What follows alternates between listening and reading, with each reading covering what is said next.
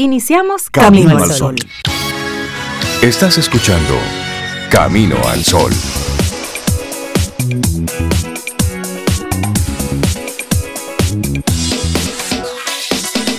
Buenos días, Cintia Ortiz, Obeida Ramírez y todos nuestros amigos Camino al Sol oyentes. Muy buenos días. Hola, muy buenos días, Cintia, Rey, Laurita, todos nuestros amigos Camino al Sol oyentes y los que escucharon nuestra conversación. También la bienvenida para ellos. Aquí en intimidad. Buenos días, hola Rey, hola Sobe. Buenos días a Laure, buenos días a nuestros amigos Camino al Sol oyentes y eso de que los que escucharon nuestra conversación, bueno, pues... No, eso fue Laurita. No, para nada, eso no lo escuchó nadie. No importa, además no importa. Esto ocurrió en la intimidad y además eso es chévere. Sí, porque deben pasar, en la vida pasa de todo y tiene un sabor. Además estábamos hablando de amor, de dulce, de comida, de amistad, de regalos. Eso, es chévere. Eso, es bonito. Y ya saben cuál es era parte le gustó. Era parte del guion y punto. Sí. Es más, a nuestros amigos Camino al Sol oyentes, los que conectan a través del 849-785-1110, buenos días. ¿Y cuáles son esas conversaciones privadas que tienes con otros? ¿Cuáles son las conversaciones privadas que tienes contigo? ¿Cuáles son esas conversaciones privadas que tienes ahí en tu mente que quisieras tener con alguna otra persona? Hmm, ¿Y cuáles son esos ups? Y se estaba grabando. y eso estaba ahí. Y él lo estaba ah, escuchando.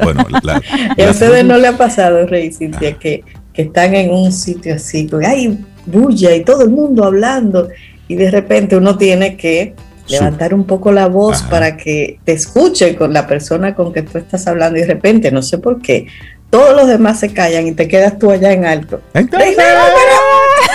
Ups. Ok. ok, pues entonces, te, como te seguía diciendo. Un par de veces. Sí, sí, sí, sí, sí, a mí me pasó, a mí me pasó también una vez. Eso, eso, eso pasa. es como tierra, trágate, trágame. Porque depende también la, lo que estás haciendo.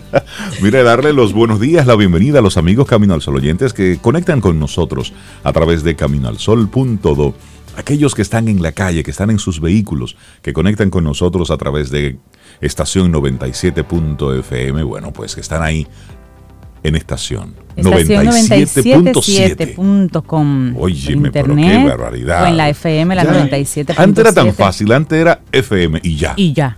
Ahora hay 50 mil medios y todos válidos. El, arroba, esto y lo otro. Bueno, y ese cerebro ahí que todavía el desayuno no ha llegado donde va. Pero ahí vamos, ahí vamos. Mira, y mandarle un gran abrazo a un oyente que, que se sigue, bueno, que parece que conectó con nosotros desde Inglaterra y no se ha vuelto a desconectar jamás. conectado. Así que. Eso pasa. good morning. Al que está por allá, good morning. Good evening. Gracias por estar ahí. Sí, sí, sí, Bueno, y vamos a, compartirte de inmediato lo que es el tema del día. Pequeñas acciones logran grandes cambios. Pequeñas acciones logran grandes cambios. Me encanta el tema del día de hoy porque siempre creemos que somos muy chiquitos o muy poquitos para lograr un cambio. Y la verdad es que él lo, dice de manera muy reiterativa en el programa cada rato, el poder de uno, el poder de uno es más grande de lo que nosotros pensamos. Claro que uno a veces piensa que para lograr cosas tiene que hacerlas grandes desde el principio. Y no, es pasito a pasito, suave, suavecito, pequeñas acciones. Eso me gusta. y la actitud del día de hoy, Reinaldo Infante. Compromiso por compromiso. Porque sí y porque ya. Porque sí, porque usted tomó esa decisión o porque le tocó. Porque a veces debemos asumir una posición, debemos asumir un papel. Y eso no es que si yo quiero, no, no, no. A veces en tu familia, cuando ocurre alguna situación y te toca, te toca. Y eso no tiene nada que ver con que tú quieras hacer. No, no, no, no, no. Si a usted es el que le toca eh, comandar esa, esa situación, esa, eh, eh, lo que está ocurriendo en la familia, bueno, pues le toca. Y si ocurre también en, en el espacio laboral, bueno, pues te toca. Y ese es el compromiso por el compromiso. Cuando tú debes asumir un papel y lo haces primero con, con responsabilidad, luego con la conciencia de lo importante que es lo que estás haciendo en el momento y luego con humildad. No creerte la gran cosa por eso que estás haciendo. No, te tocaba. Y en la vida cuando toca, toca. Por eso, la actitud Camino al Sol que te queremos compartir en el día de hoy es compromiso. En este momento todos tenemos un compromiso ciudadano con vacunarnos, con cuidarnos, con mantenernos lo más saludables, eh, saludables posibles. Ese es un compromiso. Si tú quieres irte a vacunar, no, no, no, no, no. El compromiso ciudadano en este momento es que nos vacunemos. El compromiso ciudadano es que nos mantengamos en la medida de lo posible lo más aislados posibles. Ese es el compromiso ahora. Y que nos cuidemos. Hace unos días estábamos conversando que ahora mismo tú tienes que cuidarte no solamente del COVID, sino de cualquier cosa. Tú andas en la calle, cuídate de un accidente, andas en un motor, cuídate, estás cocinando, cuídate, porque mientras tú te mantengas alejado de tener que ir a una emergencia, tú no agregas un pelo a la sopa de los doctores, que ya están, que no pueden más, que tienen las manos llenas. Así, Así que vamos a cuidarnos en cualquier ámbito, porque la idea es realmente poner nuestro granito de arena. No eres médico, pero si no aportas al sistema llevando una emergencia, pues estás aportando sin ser médico. Exacto. Si no estás cargando, bueno, pues ahí con eso, con, eso, ya estás ayudando. Estamos ayudando, es así. Con esa simple, así sencilla, pequeña acción ya tú estás ah, agregando mucho valor a lo que está pasando ahora, de cuidarse uno, cuidarte y cuidar a los demás. Eso. Y así arrancamos nuestro programa Camino al Sol. Tenemos nuestros invitados especiales que están ahí ya para compartir con nosotros durante estas próximas dos horas. Así es que buenos días, te recuerdo nuestro número de teléfono en el cual tenemos la aplicación de WhatsApp, el 849-785-1110 y nuestro correo electrónico, hola, arroba caminoalsol.do. Mm, disfruta tu café en compañía de Camino al Sol. Laboratorio Patria Rivas presenta En Camino al Sol, la reflexión del día. Una frase primero Benjamín Disraeli nos, nos dice, la acción no siempre trae felicidad, pero no hay felicidad sin acción. Eso. Aquí tenemos nuestra reflexión para esta mañana. La cortesía te ayuda a vivir mejor. Ay, sí. ¿A dónde firmo? Ay, sí. Buenas tardes. de acuerdo con eso. Buenas noches. Por favor. Por favor. Permiso. Gracias. Sí, Realmente sí. Ay, la cortesía en los correos, Rey. Sí, buenos días. Buenos días. Espero que, esté bien por este medio. Me gustaría. Eso de, un attachment y, resuelve. Señores, no, cortesía. No, no, no. Y es que lograr ese equilibrio entre ser amable y asertivo no es tarea fácil, pero mantener una actitud cortés frente a los que te rodean refuerza el equilibrio emocional. Y hay acciones diarias como respetar una cola, una fila para ser atendidos en una emergencia, ocupar un asiento o salir ordenadamente de un atasco, de un tapón que genera intranquilidad y más cuando la gente empuja o alguien amenaza con el quítate tú para ponerme yo. Estas situaciones de amenaza destapan la forma de ser de cada uno y su capacidad de respuesta ante situaciones complicadas. Ahí sale lo que hay. Necesitamos la cortesía, entonces, para mantener un equilibrio físico y psicológico, además de como norma esencial en nuestras relaciones con los demás, para encontrar nuestro sitio en la familia, en la sociedad y en el mundo. Así es. Y esto de la, de la cortesía se adquiere antes de los 20 años. Oigan bien, antes de los 20 años. Después queda guardada en el fondo de los conceptos y de las formas incuestionables, pero se debe practicar cada día. La falta de cortesía genera malos entendidos, genera rencores, desprecios, groserías, mala reputación, mala aceptación de la imagen personal y problemas de salud individual y social. Se trata de saber estar cada uno en su lugar, dentro de sí mismo, en su familia y en su grupo, y a la vez reconocer y saber respetar la posición de los demás y las normas formales de cada sociedad implica el respeto desde todos los ángulos. Respeto del anciano al joven y del joven al anciano, del hombre a la mujer y de la mujer al hombre. Y hablemos de la cortesía para derribar muros y marcar distancias. Las reglas básicas de cortesía son sencillas. Dar importancia a los demás y prestarles atención. Eso es. Otras veces requieren cortar, poner a uno en su sitio cuando está invadiendo el terreno ajeno, Hay personas cuya presencia deseamos y a las que dejamos acercarse, y hay otras a las que preferimos su ausencia o que guarden la distancia. Solo se llega al corazón de los demás si se les convence, en la forma de tratarlos, de que se reconoce de algún modo su clase o su categoría. Y todo el mundo la tiene. La atención y la escucha marcan esos límites que se ha de poner a las propias palabras. A veces no hay que perder la bella ocasión de callar, que la vida nos regala a diario. Sí, hacer silencio. Y eso es cortesía también. Bueno, cortesía es conducirse de modo que los demás queden satisfechos de nosotros y de sí mismos. La cortesía no es privilegio de ricos o de poderosos. Cuando los medios de comunicación aumentan su audiencia con descortesías y groserías, pasa a ser un privilegio de unos pocos. La cortesía es una disciplina física y psíquica y corresponde a cada uno trabajarla a diario. Nace del respeto y la admiración por el otro, del saber estar cada uno en su sitio ocupando el propio espacio sin invadir el espacio ajeno. Y eso es una repetición que ya mencionamos antes, pero es una puntualización para que lo entendamos. Esto se puede aprender, esto se puede Em, practicar un poquito. Así que vamos a recomendarte dos cositas, tres cositas para el ejercicio de la cortesía. Así es. La primera es tratar bien a las personas. Es un problema diario que se ha de resolver bien todos los días. Y la segunda, la práctica de la cortesía fortalece física y psicológicamente.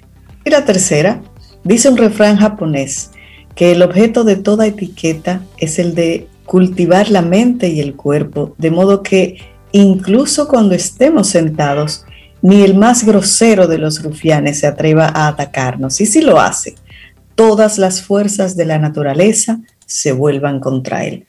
Ay, me gusta ese mantra, Reis. La cortesía es nuestra reflexión del día de hoy. La cortesía te ayuda a vivir mejor, de la autoría de Pablo Sass. Patria Rivas presentó En Camino al Sol, la reflexión del día. Escuchas a Cintia Ortiz, En Camino al Sol. Y Brian Tracy y Camino al Sol te recuerdan que todo lo que eres hoy o lo que serás en el futuro depende de ti. Tu vida actual es la suma total de tus elecciones, decisiones y acciones hasta este momento. Bueno, y Cintia Sobe, estamos muy contentos porque el próximo café que nos vamos a tomar aquí en Camino al Sol es con un buen amigo. Hace, hace algunas semanas, algunos meses que no lo teníamos aquí en cabina. Sí, sí, sí. Pero para nosotros motivo de muchísima alegría darle los buenos días y la bienvenida a Ramón Liranzo desde Yo Puedo Invertir. Y hoy vamos a hablar de plenitud pero de la financiera, plenitud financiera. Ramón, buenos días, bienvenido, ¿cómo estás? Buenos días, Rey, Cintia, Sobe. De verdad que un placer pues estar por acá. Siempre es fabuloso compartir con ustedes. Y teníamos un tiempito que no nos veíamos definitivamente, eh, creo que de inicio de la pandemia, pero felices de estar acá. Y yo te espero, mira, con mi, cafecito en mano, Ramón, para escuchar este tema de plenitud. Buenísimo volver a, tenerte por aquí, Ramón. Y sí, plenitud financiera, crear bienestar alineando tu presente y tu futuro financiero. Así que vamos a muy oportuno el tema. Sí, no, de hecho la frase que acabas de, comentar va como muy alineada por ahí, porque lo que decías, o sea, de, lo que decía la frase de, de todas las acciones que has llevado hasta ahora son las que te han llevado hasta aquí y las acciones que estás comenzando a, implementar hoy son las que van a, disfrutar o a sufrir tu yo futuro. Sí, sí, sí, Yo futuro, la parte importante, ¿no? Vamos a hablar yo futuro. Exactamente. Entonces, esto de plenitud financiera es, como yo digo, alinear lo que es este presente con el futuro. Yo voy a comentar un poquito antes, para poner un poquito de contexto, eh, algo de, mi visión y de mi, historia, que es lo que me ha llevado hasta crear este concepto de plenitud financiera.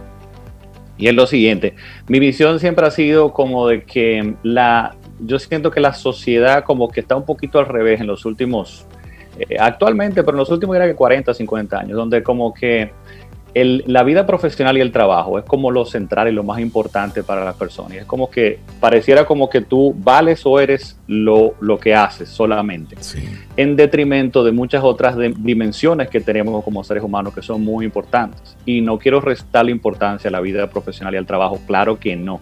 Es algo muy importante y que nos llena y demás y que nos provee y todo esto pero que cada vez más como que ha ido como ampliando su espacio y su importancia. Entonces como que les resta a lo demás.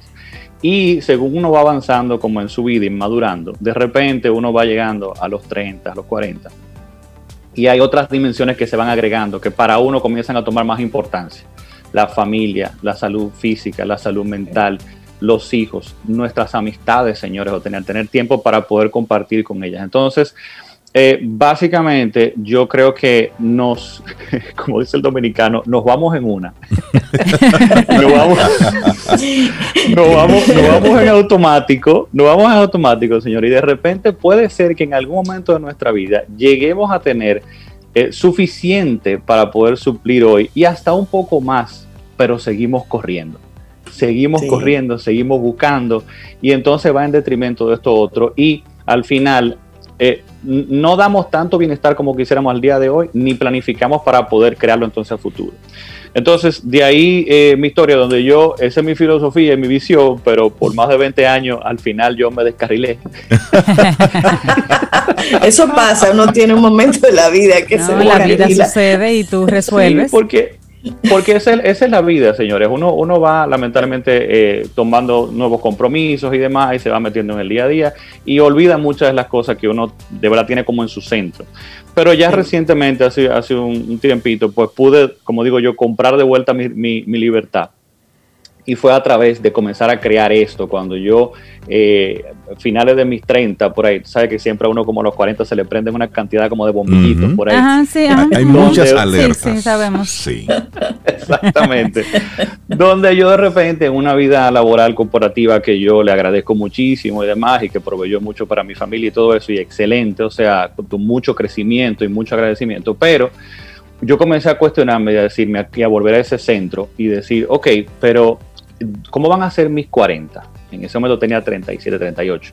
¿Cómo van a ser mis 50? Y comienzo a ver las personas que están delante de mí, comienzo a ver esos ejecutivos que están mucho más para arriba, esa carrera que voy siguiendo. Y digo, pero realmente eso es lo que yo deseo. Entonces ahí digo, wow, ¿en qué me metí? Porque realmente ese no era yo. Entonces, ahora, ¿cómo recupero este asunto?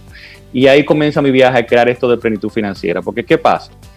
Y para cerrar entonces ya y entrar al, concepto, uno habla mucho de independencia financiera, uno habla mucho de libertad financiera. ¿Y qué pasa? Que estos son conceptos muy lejanos, donde se habla como de yo voy a alcanzar un monto específico y entonces voy a lograr libertad, entonces yo voy a lograr bienestar. Y de repente eso es a los 60, a los 65. Entonces realmente el ser humano cuando las metas son tan lejanas y no vemos resultados hoy, o no veo que estoy caminando hacia allá y no veo efectos el día de hoy, no nos comprometemos con esas metas a tan largo plazo. Y al final no terminamos ni organizando la finanza de hoy, ni la de ese futuro de ni siquiera los 60 o 65 años. No hacemos nada. Porque no lo creemos este posible, Ramón. ¿Perdón? Porque cuando vemos todo eso, no lo vemos posible. Entonces ni siquiera lo em, em, intentamos es un monto muy alto, es un, tiempo muy largo, entonces eh, ahí está el problema. ¿Cómo me comprometo con eso? Entonces, surge esto de plenitud financiera, que es si yo voy organizando mis finanzas al, día de hoy, yo puedo comenzar a entregar bienestar hoy y, definir ese plan a futuro. Entonces, digamos o definamos lo que es eh, plenitud financiera o cómo lo defino yo, eh, porque esto es un concepto quizá muy, muy mío que fui creando yo. Es cuando tú logras crear bienestar hoy al estar en control de tus finanzas alineándola a lo que tú valoras, usando el dinero en lo que a ti te entrega valor, pero al mismo tiempo, y esa es la segunda parte muy importante, sabiendo dónde tú deseas estar a futuro y muy importante esa otra coletilla, cómo llegarás ahí con ese plan claro. Llegar entero. cuando, llegar, llegar entero, llegar completo, llegar con vida. No me entretengan a Ramón, que Ramón está compartiendo algo. Sí, sí, sí, porque realmente hay una frase muy, muy manida, pero es una realidad. Vamos por la vida buscando dinero y al final perdemos todo el dinero buscando un poquitito más de vida. Y, llegar sano, no me refiero solo físicamente, llegar sano moralmente, porque hay personas que lo consiguen. Sí. Uy, pero ¿a qué precio? ¿A qué precio? sobre qué importante, definitivamente. Y ahí entonces es donde entra esta otra parte que decía de alinear con lo, alinear lo que haces con lo que valoras. Es lo importancia. Entonces, fíjense qué es, lo que, qué es lo que se da con esto plenitud financiera y por qué puedo crear bienestar hoy.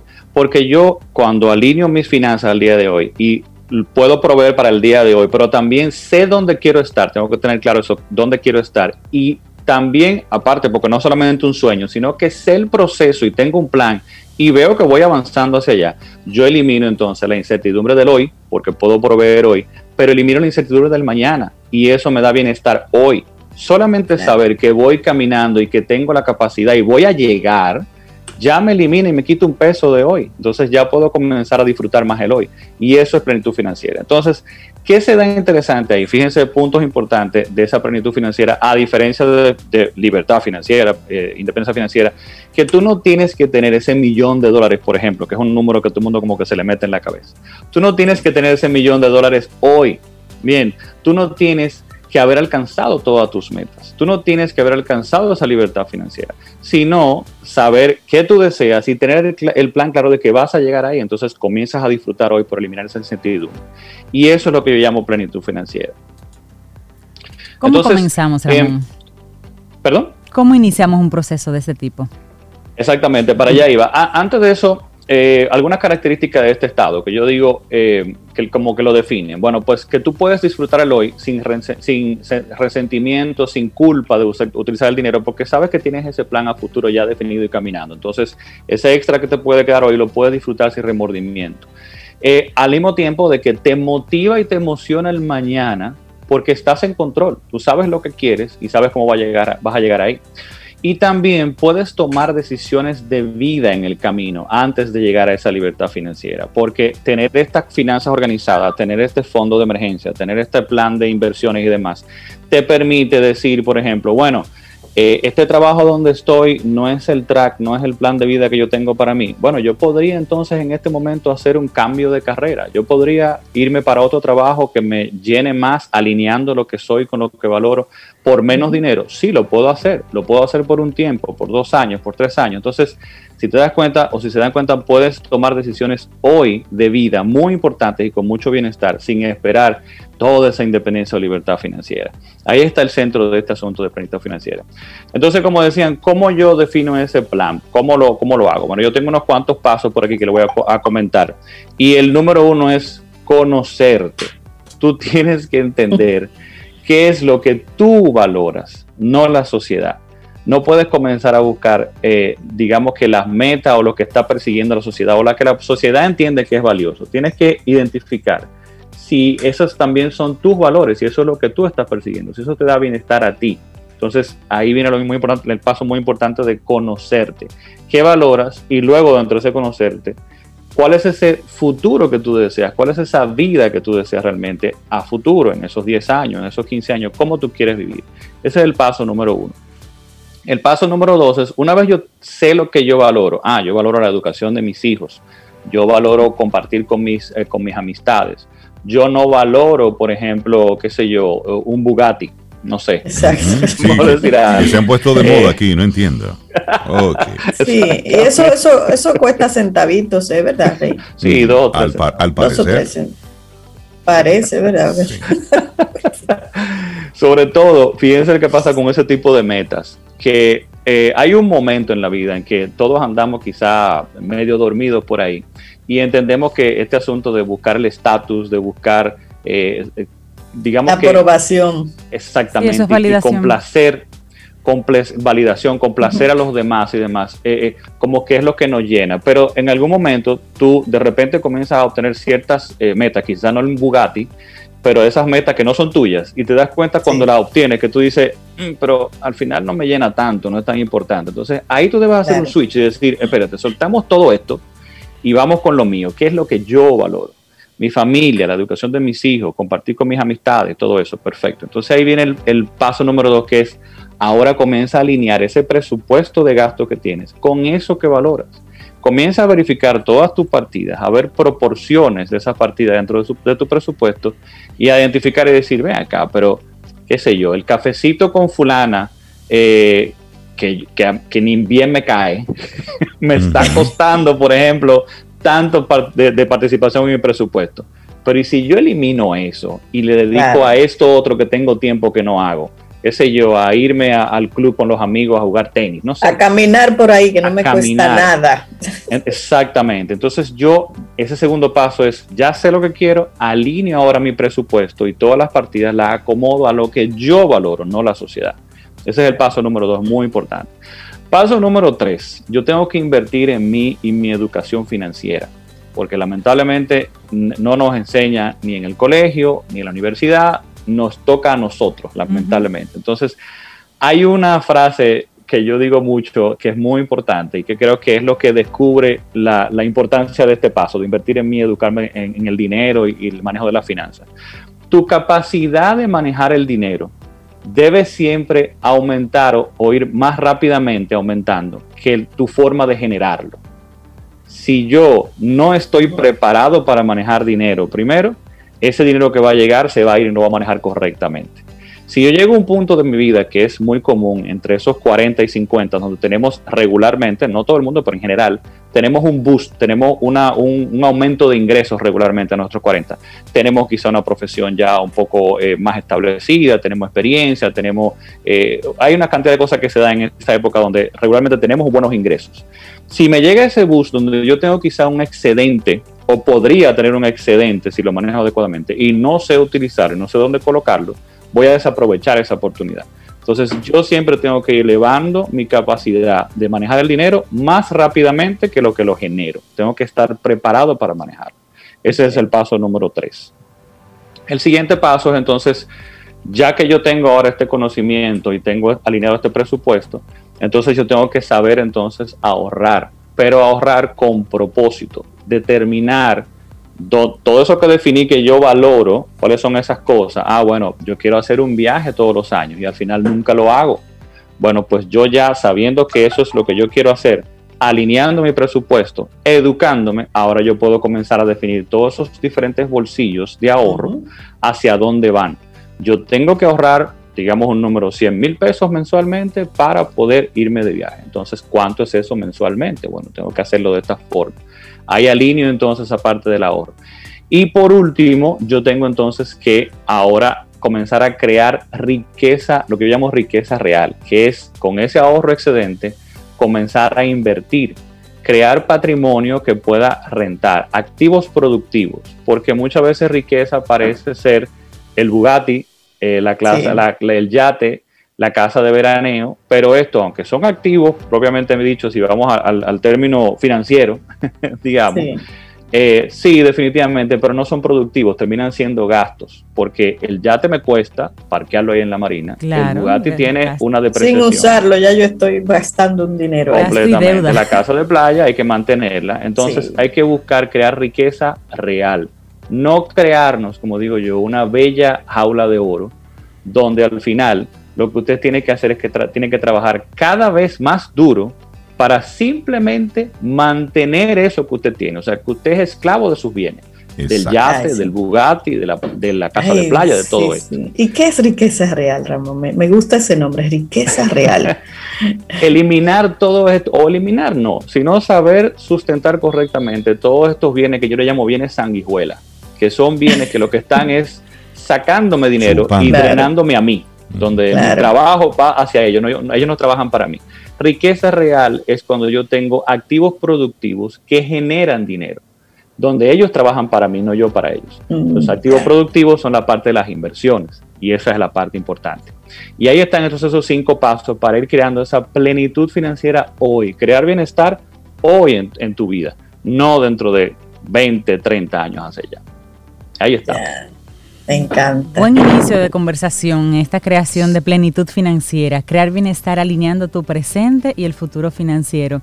Y yo recuerdo una entrevista que está todavía, creo que posteada en la BBC Mundo, sobre un chico que a sus treinta y pico de años se decidió eh, dejar de trabajar, porque él había decidido, a partir de los 20, crear riqueza y activos que trabajaran para él, y a los 30, pues él tenía una una base, digamos, de activos que, funcionaban así, que trabajan para él, y él se ha dedicado a hacer la vida, lo que él quería, claro, como, como él mismo dice, una vida frugal, tranquila, tampoco una vida de lujos, pero sí tenía tiempo para estar con sus amigos, pasear con su perro, ir a la playa y hacer las cosas que le gustaban con esa construcción de, financiera, digamos, esa construcción de bienestar que él se, que él se mm, provee a sí mismo a través de la educación y a través de tomar ciertas decisiones. Como esa que tú decías, Ramón, él solía mucho salir a cenar con los amigos del trabajo y se dio cuenta que eran salidas que le salían muy caras porque muchas veces él mismo se ponía de sabroso a pagar la cuenta. y él dijo, yo tengo amigos con los que me pueden venir a visitar o yo puedo ir a visitar y no tengo que gastar tanto. Y se, y se cumple el cometido de compartir con amigos.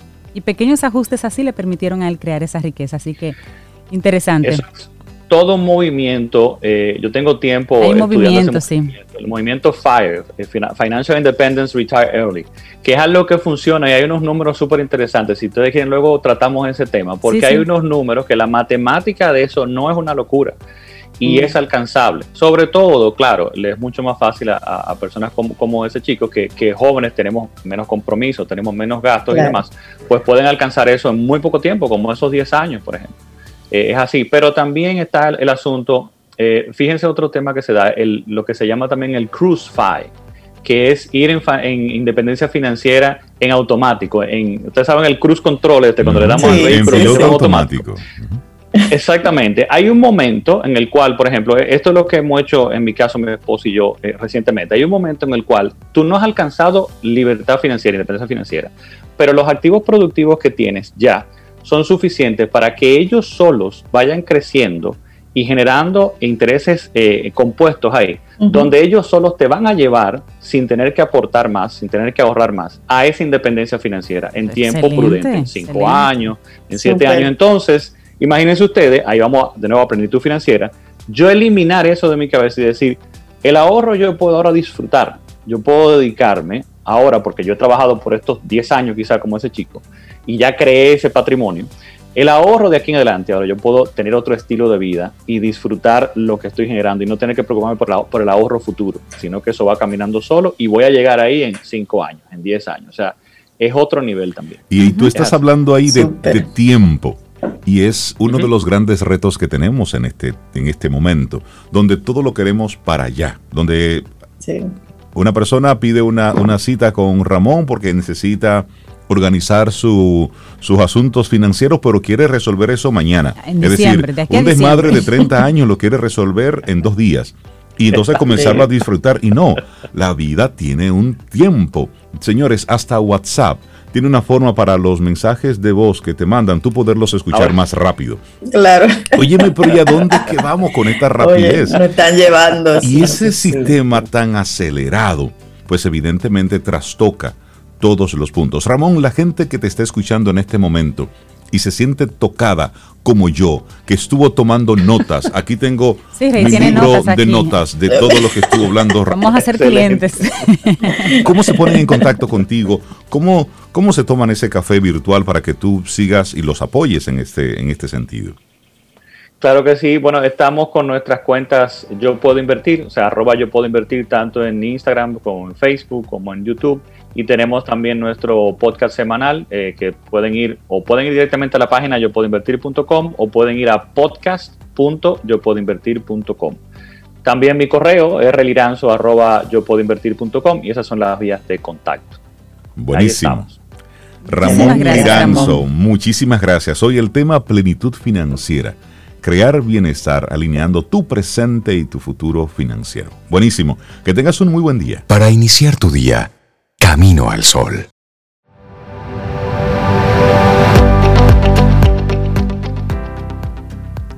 Pensar no va a vencer al miedo, pero la acción sí lo hará. W. Clement Stone. ¿Con quién conectamos nosotros? Con nuestra querida y buena amiga Caril Taveras de Ideox. Ella es experta en estrategia comercial. Es una mujer que sabe mucho, mucho, mucho, mucho, muchísimo de muchas cosas. Bueno, sí. Hola, de transformarnos. Sí, de transformarnos, de marca, de branding. Hola, Caril, ¿cómo estás? Buen día. Hola Reinaldo, Cintia, Sobeida y todos los amigos de Camino al Sol. Para mí este es un momento de pausa dos veces al mes eh, que me llena de energía. Me encanta estar con ustedes. Y con esas bienvenidas que me da mi amigo Rey, pues yo debería ir como diario. tú. Esa buena dosis. Caril, buenos días. Bienvenida siempre. Gracias. Bueno, y hoy Karil trae, trae un tema así como que me llama la atención, Business Pivot, cómo las empresas han pivotado con éxito durante la pandemia. Oye, Karil, pivot ya nada más lo había escuchado en Excel, el pivot table. Ah, así que aquí en Business voy a poner atención. 101, vamos. Genial, genial. Pues mira, ¿qué te parece si comenzamos por definir esta expresión? Por favor. En el mundo de los negocios. Pivotar significa dejar atrás esas ideas que hemos preconcebido inicialmente en el modelo de negocio que tenemos en nuestras manos para lograr mayor rentabilidad de los proyectos. Eso equivale como a modificar y optimizar las actividades normales de, de una empresa o de un modelo de negocio. Realmente, Cintia, eh, Rey y Sobeida. La expresión viene del mundo de los deportes. Quizás Reinaldo sabe que en el básquet en el básquet. Ah, yo también me lo sé. de la NBA, así es, en el baloncesto. es interesantísimo. Yo del básquetbol no sé mucho, pero he tenido que aprender esta figura para poder explicar la analogía que hay detrás del pivot y se toma del mundo del, del deporte. Específicamente en el básquetbol hay un jugador o una posición dentro del equipo súper interesante que se llama el pivot. Y básicamente esta posición es importantísima porque tiene un rol particular y es poder rebotar en ambas canastas y jugar como el intimidador en defensa de su equipo. Entonces, si lo unimos al mundo de los negocios, es poder aprovechar todas esas oportunidades que se presentan, cambios de tendencias, realidades de los clientes y consumidores para poder encestar en ambas canastas. Lo acuñan inicialmente empresas muy exitosas, eh, startups, modelos de startups, y hacen uso de esta analogía para mostrar cuán flexible deben ser los modelos de negocios para ajustarse a las realidades cambiantes. Y qué más interesante analogía que en un momento como el que hemos estado viviendo por los últimos 14 meses, porque sí. nos hicimos ya cansados, 14 meses. Este, y bueno, hay empresas que han sido muy exitosas en el 2020, a pesar de que otras han tenido que cerrar sus puertas. Empresas que a pesar de su tamaño y dimensión, pivotaron con éxito en el 2020. Miren, se estima que la caída del PIB mundial, del Producto Interno Bruto Mundial, eh, estuvo aproximadamente en un 5.2%. Sin embargo, vemos un top 10 de empresas, eh, nueve de ellas americanas con sede en Estados Unidos, que crecieron de forma exponencial durante la pandemia. Y esto porque pudieron aprovechar las situaciones que estábamos viviendo encerrados en nuestras casas para ofrecer mejoras a su modelo de negocio. ¿Cuál creen ustedes que es la número uno de crecimiento en capitalización de mercado?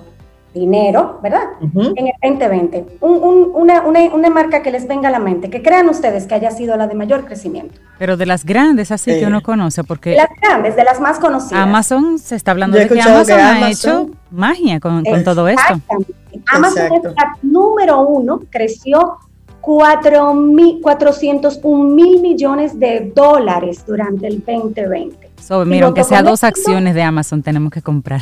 Qué bueno, ya, ya creo que van a estar difíciles de conseguir. Debimos haberlo usado en el 2019. Claro. Microsoft que eh, creció 269 mil millones. Zoom, la empresa de Apple Zoom está un poquito más abajo, pero está en el top Pero creció, ya. exactamente. Este, Apple, Tesla, Tencent. Miren, Tencent la subrayo en amarillo en mis notas por una razón muy importante. Primero es China, es la única China de las, del top 10. Y segundo, es una empresa que nació en análogo y, y se mueve al mundo digital este, durante la crisis del 2008, la crisis de los mercados financieros del 2008. Y ya vemos cómo se cuela eh, pivotando de manera estratégica en el 2020 en medio de una pandemia a tan solo 12 años, de haberse convertido en una empresa completamente digital. Luego le sigue Facebook, Nvidia, que es una empresa de tecnología americana, luego Alphabet también del sector tecnología, PayPal, obviamente todos estábamos comprando desde nuestras casas, y T-Mobile, que es una empresa de telecomunicaciones. Ya luego, y no muy lejanas a este top 10, están Netflix, Shopify, Zoom Video, este, Sobeida, siendo el sector de la tecnología el que mayor crecimiento reportó, con un 35% de todo el crecimiento este, mencionado en el 2020, seguido luego del comercio online con un 25% y de las bebidas, muchas de ellas bebidas alcohólicas. Sabemos que eso tiene pues impacto en la salud de la gente, pero bueno, ese no es el tema de esta clase. Algunas empresas se han preparado de manera interesante para pivotar hacia nuevos modelos de negocios que conduzcan a la supervivencia este, de corto plazo, pero no han dejado de mirar el largo plazo como parte de su estrategia de crecimiento. Vamos a tomar como ejemplo Spotify. Spotify eh, es la plataforma de música y bueno, de contenidos eh, de, audio que muchos de nosotros conocemos. Spotify tiene eh, pues dos productos, el premium, que es el producto gratuito, y el premium, que es el producto de paga. Bueno, digamos que para Spotify pudo haber sido todo un boom el, el, que nos estuvieran encerrados en nuestras casas, porque estábamos escuchando música, porque no podíamos salir y demás. Pero claro. La fortaleza de Spotify está centrada, aún hoy, aunque han podido ir moviéndose, aún hoy está centrada en el producto gratuito. ¿Por qué? Porque quieren impulsar la venta de publicidad y muchas cuentas gratuitas se activaron durante la pandemia. Pero ¿qué pasó? Los comerciantes recogieron los presupuestos de inversión, entonces debilitaron la ganancia operativa de la empresa, pero rápidamente pivotaron. ¿Cómo lo hicieron? Pues comenzaron a ofrecer contenido original en forma de podcast. Y en tan solo un mes lograron eh, que usuarios subieran unos 150 mil podcasts nuevos, dándole un giro a su modelo de negocios para ofrecer, pues, eh, así como lo hace Netflix con muchísimo éxito, un modelo más de derechos de autor, que les ayuda a disfrutar de márgenes mucho más saludables. Vemos aquí un ejemplo muy sencillo de cómo una grande digital pivota. Pero bueno, Karim, es fácil pivotar cuando se tienen tantos recursos. Vamos a pensar en un ejemplo más simple. El sector de alimentos y bebidas. Sabemos que los restaurantes fueron muy afectados durante la pandemia. Muchos de ellos pues no abrieron. Entonces estuvimos leyendo sobre una interesantísima eh, pues, eh, nota que nos comparte Harvard Business Review en su edición de julio del 2020. Y ellos dan estas ideas, por ejemplo, para los negocios de restaurantes. Ellos dicen, imagínense que un restaurante pivota de la siguiente manera. Ofrecen una tarifa fija por un número de comidas predeterminados al mes o a la semana y eso le permite dar opciones limitadas de menú a un precio muy atractivo, manteniendo cautivo a sus clientes. y un ingreso constante. Exactamente, un ingreso constante para poder solventar el costo de sus operaciones. Esto, ellos dicen, puede aumentar el margen de ganancia de las organizaciones en la medida en que van aprendiendo a gestionar la demanda que tienen cautiva. Eso significa ser muy eficientes en la compra de los insumos para esos menús especiales. Pero ellos hablan de otra eh, posibilidad de pivotar para este sector. Por ejemplo, ellos dicen, imaginemos, ustedes saben que se puso muy de moda hace unos años el que uno se inscribía a un tipo de plataforma y te mandaban una caja de productos eh, de prueba. Entonces tú todos los meses recibías en tu casa esa caja de productos. Pues ellos recomiendan esto como un modelo de pivot para los restaurantes. Imaginemos que bajo la marca, eh, e, esta parte la, incluyo yo, bueno, no está en el artículo de, Harvard Business Review, pero yo lo diré como, bueno, como un, un signature chef de la semana. Y que los restaurantes que son nuestros preferidos, pues recibamos la posibilidad de que el chef nos mande los ingredientes dentro de una caja que pueden, con una suscripción fija, que pueden ser eh, los ingredientes para una comida especial durante un fin de semana, y que nos manden un enlace donde podamos ver el paso a paso que el chef nos va explicando. No solamente genera una experiencia, sino que genera engagement con las audiencias. Es una manera de ofrecer una versatilidad interesante a un modelo de negocios que se encontró de brazos cruzados en un momento en que de manera forzada les cerraron las puertas. Y además, Caril, que eso les permite abrir y experimentar hacia una nueva línea de negocios Lo que está ocurriendo en nuestro país es que, tomando en cuenta lo que ha ocurrido con la pandemia, muchos negocios quieren forzar, tratar de tumbarle el brazo al proceso económico, al gobierno. A la misma pandemia. A la misma pandemia. y no, es decir, hay cosas con las que tú no puedes luchar de frente, tienes que irte por los lados. Y mucho de lo que ha estado sucediendo en nuestro país con, con esto de que no se tomen medidas más drásticas en algunos momentos como este, es precisamente la incapacidad que han tenido muchos empresarios de, de moverse. De, Óyeme, se ha sido creativo, sí, es cierto. Muchos han sido creativos, le han buscado la vuelta, es cierto. Pero la mayoría no, se han quedado ahí y quieren seguir haciendo las cosas como en el 2019. Y no es posible.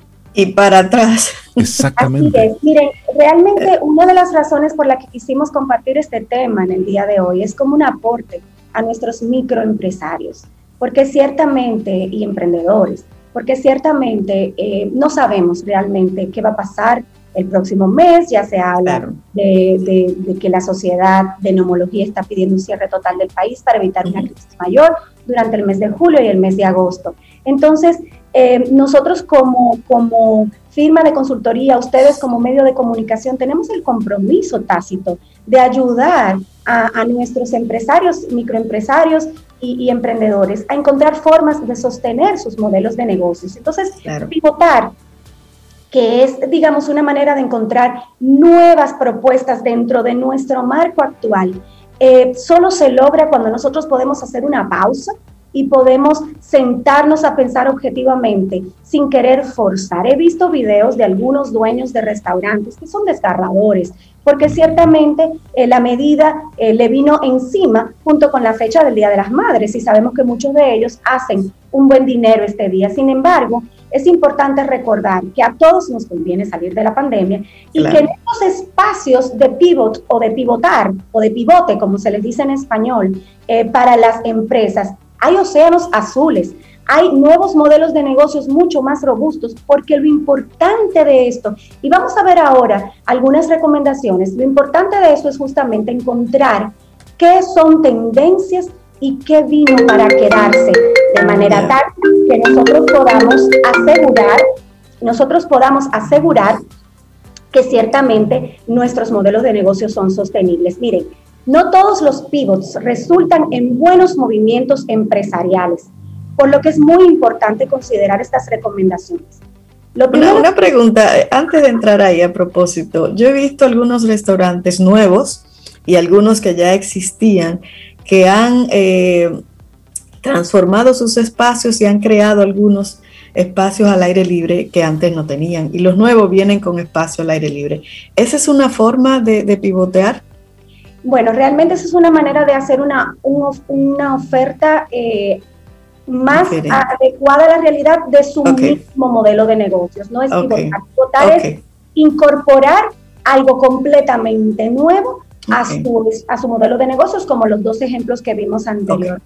Perfecto. Entonces, decíamos que para que un pivote sea exitoso, debe mínimamente incluir estas tres recomendaciones. Lo primero que se debe alinear a la empresa, con, que, que se debe alinear a la organización o a la empresa con una tendencia a largo plazo. Algo que vino para quedarse, no nada efímero y pasajero por lo que hay que activar la futurología empresarial. Y para eso, póngase un turbante, vamos a proyectar. y saque su bola de cristal y empiece a mirar ahí. Hay que sentarse a pensar, hay que sacar espacio para visualizar el futuro, para ver tendencias, comportamientos. Por ejemplo, si el distanciamiento social se prolonga, las plataformas de dating ya deben ir pensando en un producto de citas por video ¿por qué no se van a poder juntar personalmente? Bueno, ese es un ejemplo de cómo se puede pivotar en ese, en ese sector. Número dos, el pivot debe ser una lateralidad de las capacidades actuales existentes de la empresa, porque en un momento como este, si hablamos de pivotar a algo absolutamente divorciado del modelo, del modelo de negocio actual, podemos estar corriendo un gran riesgo. Esto no significa que nosotros desalentamos el que se inicien nuevos modelos de negocios, sino que se piense en dos flancos, la supervivencia de manera inmediata y la visión de mediano y largo plazo como modelo sostenible en el tiempo. ¿Qué significa esto? Que nosotros necesitamos tener muy claros cuál es nuestra visión estratégica para no jugar en contra de nuestra visión estratégica cuando pivotemos.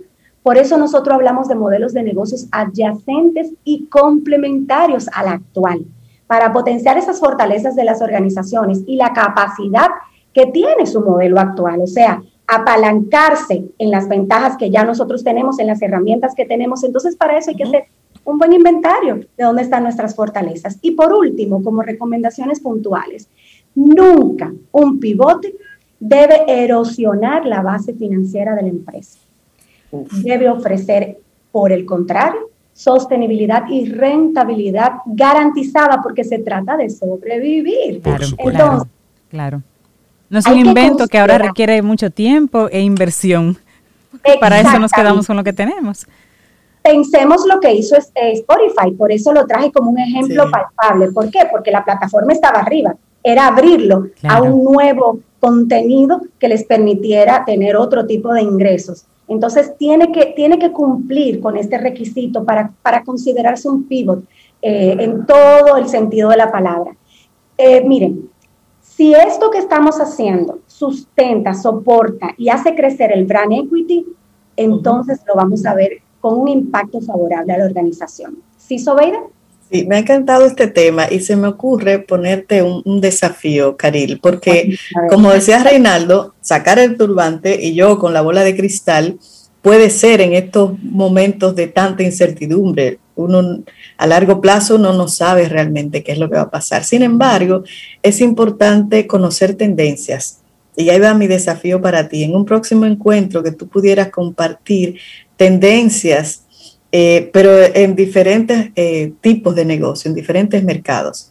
¿Qué, ¿Qué, es lo que se espera? Aquel lapicero para tomar la ¿Cuáles son las tendencias de, de diferentes mercados que, que pudiéramos eh, poner en ese turbante y en esa bola de cristal? Cuenta con ello. Mira, Sobe, del año pasado nosotros eh, como grupo empresarial, este, nuestro ecosistema, somos 10 firmas de consultoría, hicimos un ejercicio bastante interesante porque tratamos de promover lo que le, le ofrecemos a nuestros clientes y es sacar esos espacios de reflexión. Y nosotros hicimos un, un ejercicio muy interesante para entender esas tendencias y estuvimos dialogando con algunos de nuestros clientes, contándoles lo que para nosotros, desde nuestra experiencia en consultoría y por conocer múltiples mercados y sectores, entendíamos que iban a ser tendencias efímeras o tendencias que vinieron para quedarse. Y sorprendentemente, bueno, lo, estoy diciendo con, con, humildad, pero sorprendentemente muchas de esas tendencias han sido validadas en el 2021 por eh, ya situaciones puntuales que se han establecido como normas que vinieron para quedarse. Airbnb, por ejemplo, entendió que tenía que hacer un movimiento muy rápido. Nosotros en ese momento decíamos, sabemos que las personas en el mundo post-COVID van a querer viajar, pero que el cuidado de la salud va a ser uno de sus mayores eh, pues, prioridades ahora. Exacto. Entonces, Airbnb va a necesitar, o el sector hotelero va a necesitar encontrar una manera de satisfacer esas necesidades. O pivotar para mantenerse vivo. Pues, ¿qué hizo Airbnb? Airbnb en su plataforma comenzó a ofrecer una serie de experiencias en los diferentes em, países y mercados para ayudar a sus clientes a soñar con ese momento de viaje futuro mientras les ayudaba a crear experiencias a un costo muy bajito, o sea, pagábamos uno o dos dólares por una experiencia visual, culinaria, sibarita, o sea, que es un pivote interesante, pero sí, sobre la cuenta con ello, tenemos información que podemos compartir. que ya después de un año de, experiencia en esta pandemia, trancados la mayoría, con tanta incertidumbre, eh, hay, debe haber tendencias como que un poco diferentes y e sobre todo, para entonces poder, hacer, poder pivotear, Rey. Sí, y llevar y proyectar esto. Antes decían algunos expertos, bueno, esta situación pensemos en el 2022 ¿eh? Pero ya los mismos expertos dicen, bueno, pensemos en el 2023. de volver un poco a la normalidad que teníamos para el 2019. Claro, ayer en Estados Unidos, bueno, en Nueva York, por ejemplo, fue el fin de las restricciones que tenían en, en, los bares, en los diferentes espacios, es decir, ya como una especie de vuelta a, la, a su normalidad. Pero miren lo que estamos viviendo nosotros. Cada país, cada ciudad está viviendo a un ritmo esto totalmente diferente, conectado con la cultura, conectado con los recursos, conectado con, con su realidad. Por lo tanto, esto eh, es para nosotros proyectar. Caril Taveras, la gente que, los emprendedores, los empresarios que quieran ponerse en contacto con Ideox, ¿cómo conectan con ustedes? Bueno, pueden hacerlo a través de nuestra página web www.ideox.net, como se ve escrito aquí, ideox.net, y por ahí pueden enlazar con todas nuestras redes sociales. Voy a aprovechar para comentar que durante el mes de mayo, nuestra cuenta de Instagram estuvo compartiendo contenido de muchísimo valor relacionado a marca persona. Sobeida Cintia, que estaban muy interesadas en el tema, las invito a darse un paseo por nuestro Instagram porque van a encontrar este, piezas interesantes. Lo traigo a colación porque seguimos recibiendo muchas solicitudes de ayuda en este sentido y creo que es un buen momento de que los líderes reconozcan que así como es importante pivotar, es importante utilizar la fortaleza de sus marcas personas para poder sustentar sus modelos de negocios en este retador tiempo que nos ha tocado vivir. Buenísimo. Excelente, Caril. Muy Caril, que tengas un excelente día. Muchísimas gracias. Era Caril Taveras de Ideox. Hoy hablamos sobre el business pivot, cómo las empresas han pivotado con éxito durante la pandemia y la que no lo ha hecho, ojalá que sirva esto de motivación. Caril, que tengas un excelente día.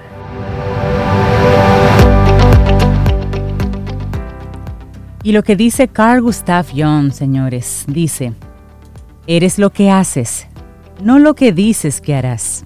Sobe, cuando a ti te llamaban y te decían, Sobeida Ramírez, nombre y apellido. Ay, Dios ¿eh? mío. Cintia Dayana Ortiz Acosta. Ay, santo.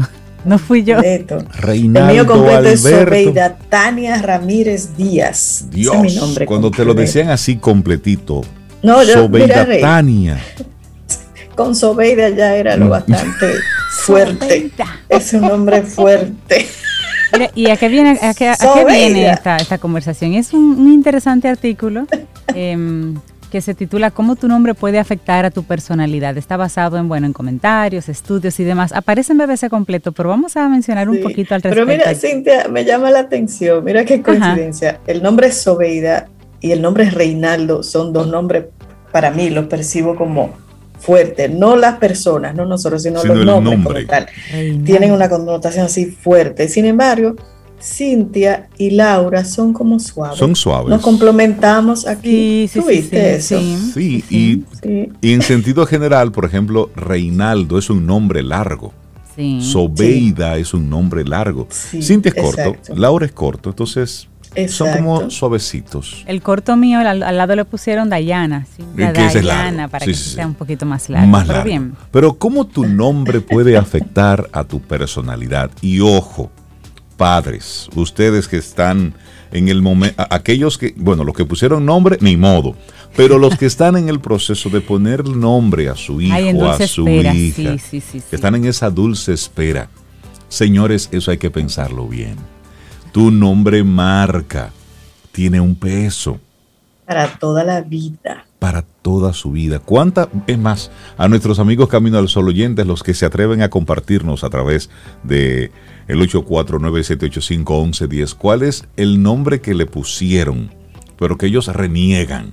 No lo usan, solamente sus pensamientos más oscuros son los que saben que se llaman así y su cédula. No, mira, y es muy importante eso de los nombres también en el sentido de que si quieres, si tú sabes cómo le quieres poner a tu hijo, escríbelo correctamente para que no te lo escriben fonéticamente. Yo conozco, por ejemplo, a un Michael que está escrito Michael. M-A-I-C-O-L, Michael. No Michael, por ejemplo, que es el nombre en inglés. En Cuba, tú sabes que en Cuba hay un nombre muy común que es Usnavi. Usnavi, que es US Navy, pero es Usnavi. Y hay muchos Usnavi en Cuba. Ay, ay, qué duro. bueno, pero no, no, no es en broma, sino pero de verdad es, es, cierto que hay un un hecho que pasa de hecho desapercibido muchas veces y son las consecuencias de ese regalo particularmente importante que nos otorgan las familias. El nombre, nuestro nombre. Sí, cuidado con las combinaciones. Tengo una amiga de, de infancia que su nombre fue el resultado de las iniciales de los exnovios que tuvo la mamá. Entonces le hicieron una combinación de las iniciales, de los nombres de los exnovios, y ya ustedes saben cómo ha ido la, la pobre vida amorosa de esa mujer. Ay, wow. Y hay nombres también que, yo he escuchado, no sé si es verdad, que lo ponen los padres de una exnovia que no han olvidado, que eso, señor, eso trae una historia con ese nombre. Pero ¿cuál es la, cuál es la realidad? Hay especialistas que han estado investigando. ¿Qué pasa, qué pasa con esto, con los nombres?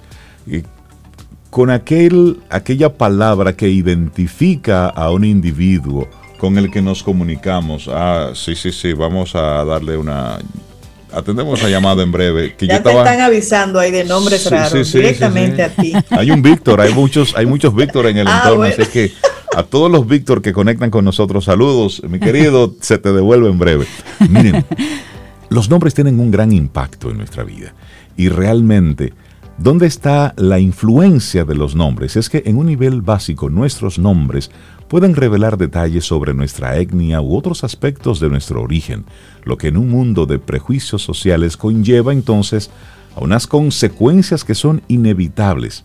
Por ejemplo, una investigación estadounidense realizada a raíz de los ataques del 11 de septiembre encontró que una persona que tiene un nombre que suene árabe tenía menos probabilidades de concretar una entrevista de trabajo que alguien con un nombre que suena a una persona blanca. es decir, ya ahí estamos viendo cómo el nombre ya va de una forma u otra utilizándose como un elemento de discriminación, de segregación, si se quiere.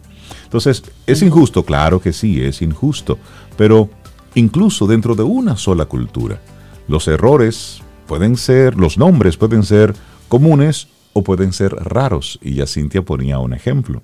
Ese Michael es local. Sí, correcto, correcto. Bueno, y hay nombres también que, no nos gustan. Hay características de nuestros nombres que afectan inevitablemente cómo nos tratan los demás y cómo nos sentimos también a veces nosotros mismos. Hubo un estudio en la década del 2000 dirigido por un psicólogo norteamericano también que descubrió que las personas a las que no les gustaba su propio nombre tendían a tener una adaptación psicológica más deficiente. Y esto básicamente se refiere a una falta de confianza y una falta de autoestima que hizo que no le gustara su nombre. Por ejemplo. Claro, exacto. O el hecho de que no le gustara eh, contribuyese a su falta de confianza, como tú dices. El hombre se convierte en un símbolo del yo. Eso lo decían algunos de esos investigadores. Pero también pasa a que en términos de cómo nos afectan los nombres, eh, hay nombres que en Estados Unidos, me estoy refiriendo, eh, encontraron que hay personas con nombres pasados de moda, pasados de moda en ese momento, como, eh, vuelvo a Estados Unidos, Kevin, es un nombre que estaba pasado de moda. Y un nombre así tenía más probabilidades de ser rechazado en comparación con las personas con nombres más modernos, por ejemplo, Alexander. Y el hecho podría ser un indicativo de cómo cómo estas personas fueron tratadas a lo largo de la vida, cómo sus nombres podrían haber dado forma a la manera en que las personas los trataron de manera más general y a su vez también el tipo de persona que luego se convirtieron solo, solo por su nombre. Ustedes se imaginan. Así es que cuando estés en ese momento, papá, mamá, de ponerle nombre a tus hijos, piénsalo bien. Recuerda que esa palabra que acompaña y luego identificará a esa persona estará por toda la vida. Por lo tanto, eh, que el nombre sea un nombre sólido, de poder, de fuerza, pero también busca un poco de historia, porque sí, hay, ¿cuántas personas han sido víctimas de bullying solamente por el nombre? Es decir, hay que, pensar, hay que pensar, además que el, nombre marca, el nombre da, tiene, tiene un sello, tiene, tiene poder. Hay todas unas teorías e investigaciones sobre eso. Investiga. No pongas nombres a la ligera porque realmente eso marca. La monarquía en algunos países, en muchos países, utiliza nombres que ellos consideran los nombres de linaje. Ellos no utilizan nombres modernos, sino nombres que no pasan de moda. Cintia primera, Sobeida segunda, cuarto. Señores, llegamos al final de nuestro programa Camino al Sol por este día. Tengamos un día preciosísimo. Mañana jueves es jueves de Corpus Christi. Corpus Christi. Ah, es un día de asueto religioso. Nosotros, bueno, pues mañana estaremos, eh, no estaremos haciendo Camino al Sol. Nos escucharemos el próximo viernes. Viernes. Así es que cuidémonos mucho y ya saben, tenemos un nuevo horario de toque de queda, pero suma usted su propio horario de toque de queda. Recójase, vacúnese. Sigamos, esto es un compromiso de todos. Y esperamos que hayas disfrutado del contenido del día de hoy. Recuerda nuestras vías para mantenernos en contacto. Hola arroba caminoalsol.do. Visita nuestra web y amplía más de nuestro contenido caminoalsol.do. Hasta una próxima edición. Y pásala bien.